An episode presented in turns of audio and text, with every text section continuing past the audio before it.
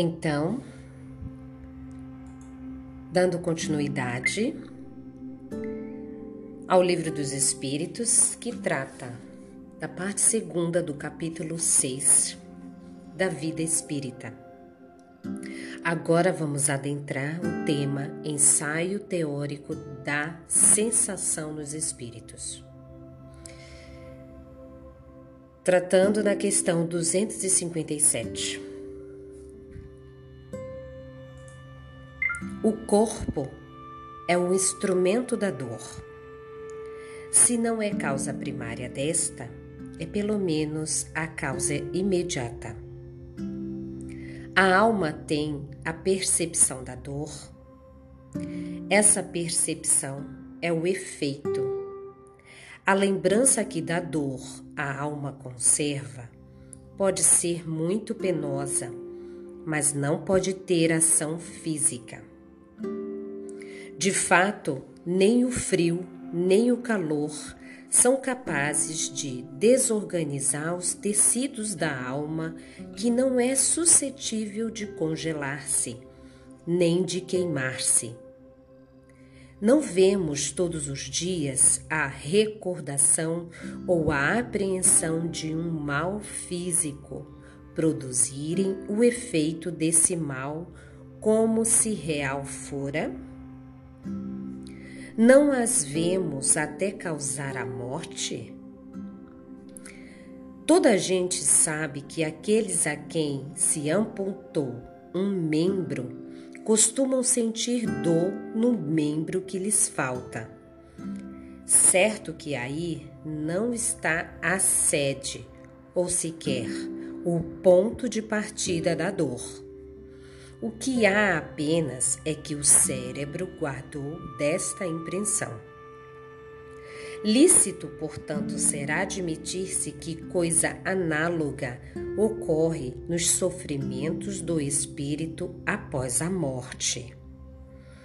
Um estudo aprofundado do perispírito que tão importante papel desempenha em todos os fenômenos espíritas, nas aparições vaporosas ou tangíveis, no estado em que o espírito vem a encontrar-se por ocasião da morte, na ideia que tão frequentemente manifesta de que ainda está vivo. Nas situações tão comoventes que nos revelam os dos suicidas, dos supliciados, dos que se deixaram absorver pelos gozos materiais e inúmeros outros fatos, muita luz lançaram sobre esta questão, dando lugar a explicações que passam a resumir.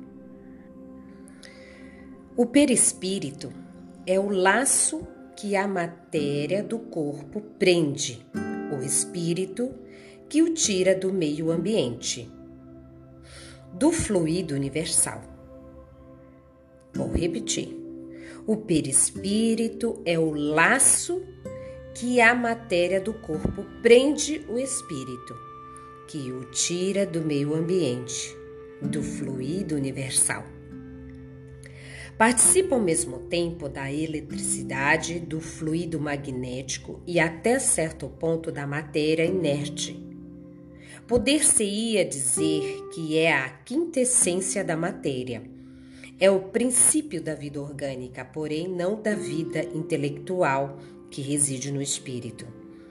É assim é além disso o agente das sensações exteriores no corpo os órgãos servindo-lhes de condutos. Localizam essas sensações. Destruído o corpo, elas se tornam gerais. Daí o espírito não dizer que sofre mais da cabeça do que dos pés ou vice-versa. Não se confundam, porém, as sensações do perispírito que se tornou independente com as do corpo. Estas últimas, só por tempo de comparação, as podemos tomar e não por analogia.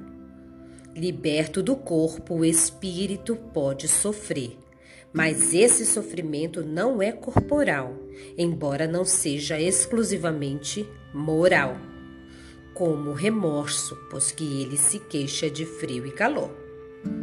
Também não sofre mais no inverno do que no verão.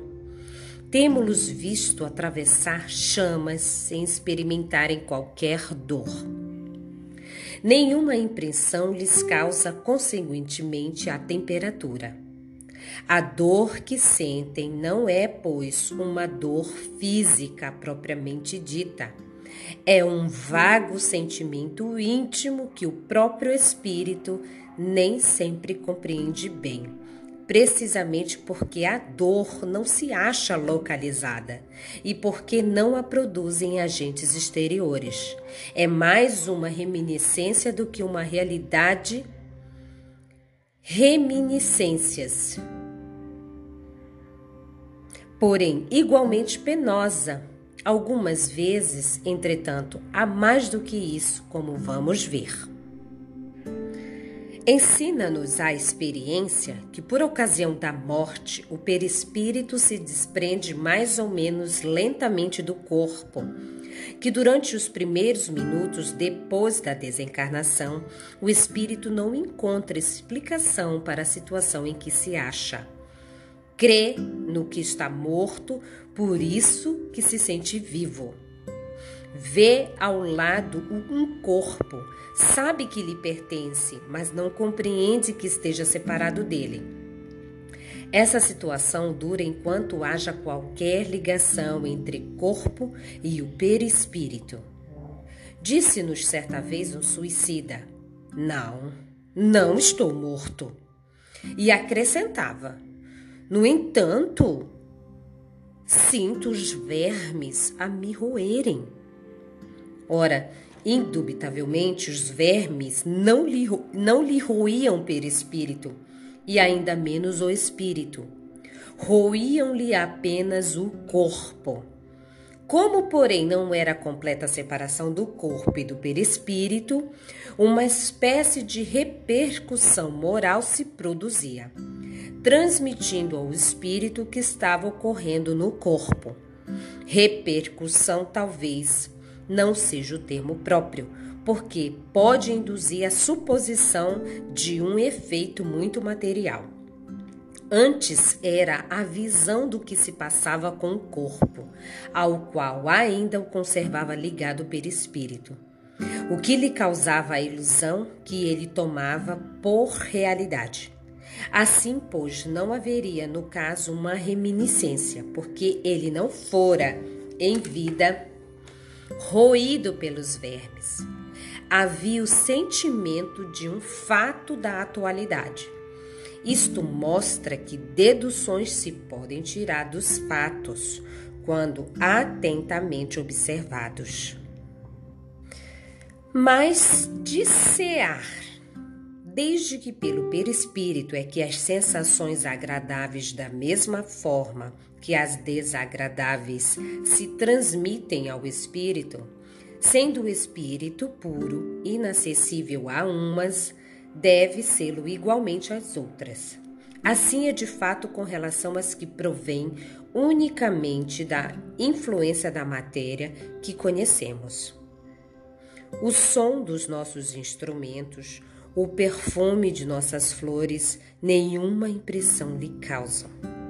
Entretanto, ele experimenta sensações íntimas de um encanto indefinível das quais ideia alguma pode formar, porque a esse respeito somos quais cego de nascença diante da luz. Sabemos que isso é real, mas por que meio se produz? Até lá não vai a nossa ciência.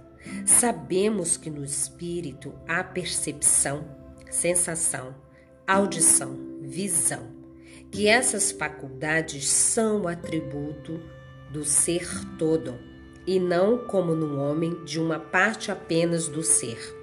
Mas de que modo ele as tem?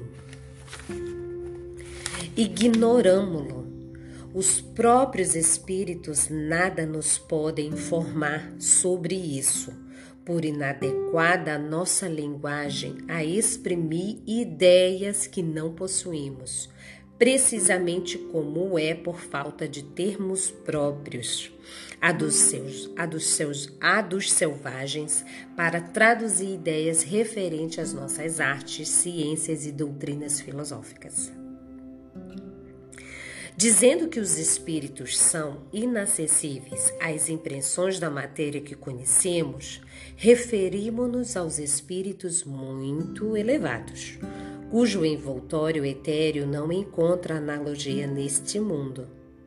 Outro tanto não acontece com o perispírito de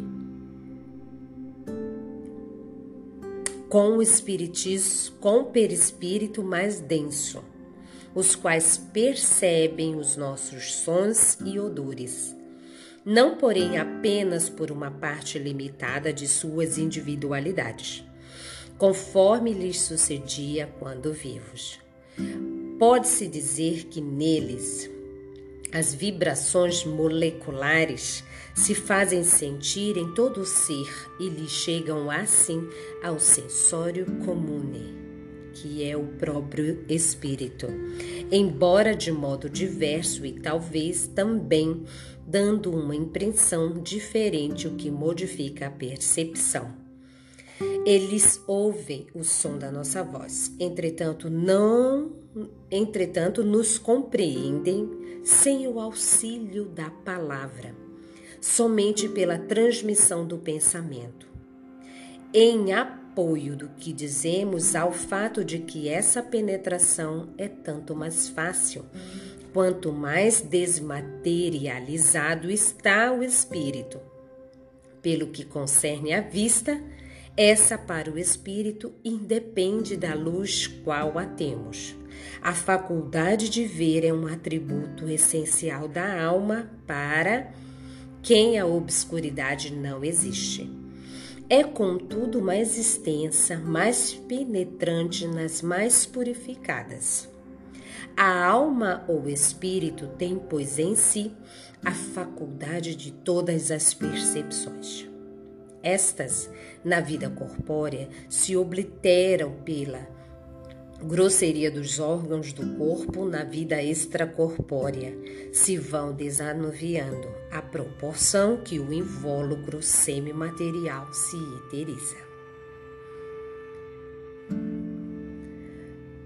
Aurido do meio ambiente, esse invólucro varia de acordo com a natureza dos mundos, ao passarem de um mundo a outro, os espíritos mudam de envoltório como nos mudamos de roupa. Quando passamos do inverno ao verão ou do polo ao equador, quando vêm visitar-nos, os mais elevados se revestem do perispírito terrestre e então suas percepções se produzem como no comum dos espíritos.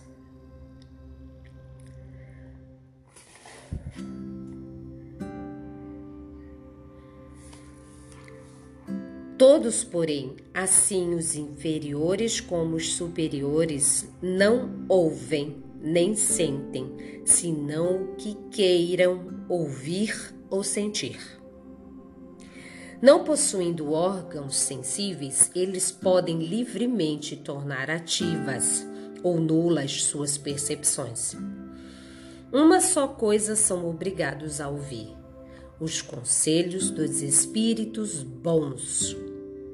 A vista, essa é sempre ativa, mas elas podem fazer-se invisíveis uns aos outros, conforme a categoria que ocupem podem ocultar-se dos que lhes são inferiores, porém, não dos que lhes são superiores.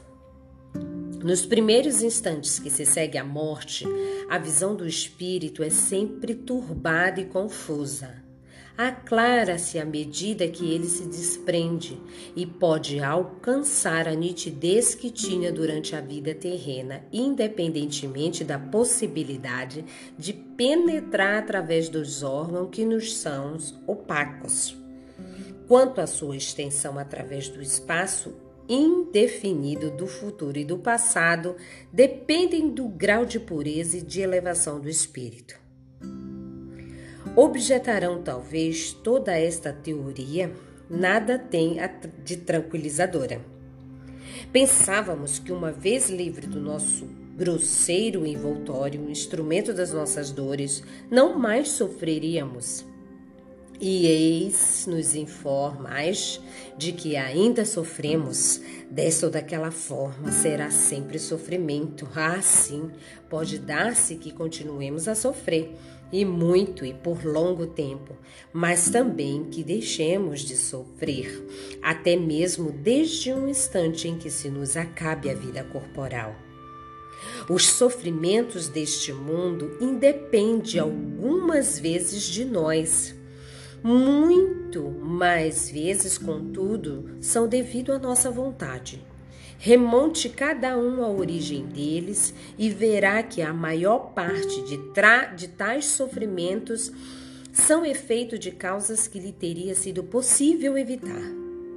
Quantos males, quantas enfermidades não deve o homem aos seus excessos, à sua ambição, numa palavra, às suas paixões? Aquele que sempre vivesse com sobriedade e de nada abusasse, que fosse sempre simples nos gostos e modesto nos desejos, a muitas tribulações se forraria. O mesmo se dá com o espírito. Os sofrimentos por que passa são sempre a consequência da matéria por que viveu na terra. São sempre a consequência da maneira por que viveu na terra. Certo já não sofrera mais de gota nem de reumatismo. No entanto, experimentará outros sofrimentos que nada ficam a dever àqueles. Vimos que seu sofrer resulta dos laços que ainda o prendem à matéria, que quanto mais livre da influência desta ou por outra, quanto mais desmaterializado se achar, menos dolorosas sensações experimentará. Ora, está nas suas mãos libertar-se de tal influência desde a vida atual. Ele tem o livre-arbítrio, tem por conseguinte a faculdade de escolher entre fazer e o não fazer. Dome suas paixões animais. Não alimente ódio, nem inveja, nem ciúme, nem orgulho, nem se deixe dominar, dominar pelo egoísmo. Purifique-se nutrindo bons sentimentos. Pratique o bem, não ligue as coisas deste mundo importância que não merecem. E então, embora revestido do invólucro corporal, já estará depurado e estará liberto do jugo da matéria.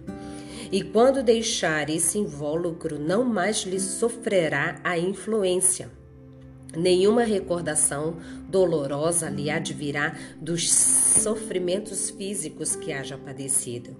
Nenhuma impressão desagradável lhes deixarão, porque apenas terão atingido o corpo e não a alma. Sentir-se-á feliz por se haver libertado deles, e a paz de sua consciência o isentará de qualquer sofrimento moral. Interrogamos aos milhares espíritos que na Terra pertenceram a todas as classes da sociedade, ocuparam todas as posições sociais. Estudamos-los em todos os períodos da vida espírita, a partir do momento em que abandonaram o corpo. Acompanhamos-los passo a passo na vida de além-túmulo, para observar as mudanças que se operavam neles nas suas ideias, nos seus sentimentos e sob esse aspecto. Não foram os que aqui se contaram entre os homens mais vulgares os que nos proporcionaram menos preciosos elementos de estudo. Ora, notamos que os sofrimentos guardavam relação com o proceder que eles tiveram e cujas consequências experimentavam que a outra vida é fonte de inefável ventura para os que seguiram o bom caminho. Deduz-se daí que aos que sofrem, isso acontece porque o quiseram, que portanto só de si mesmo se devam queixar-se. Quer no quer no outro mundo, quer neste.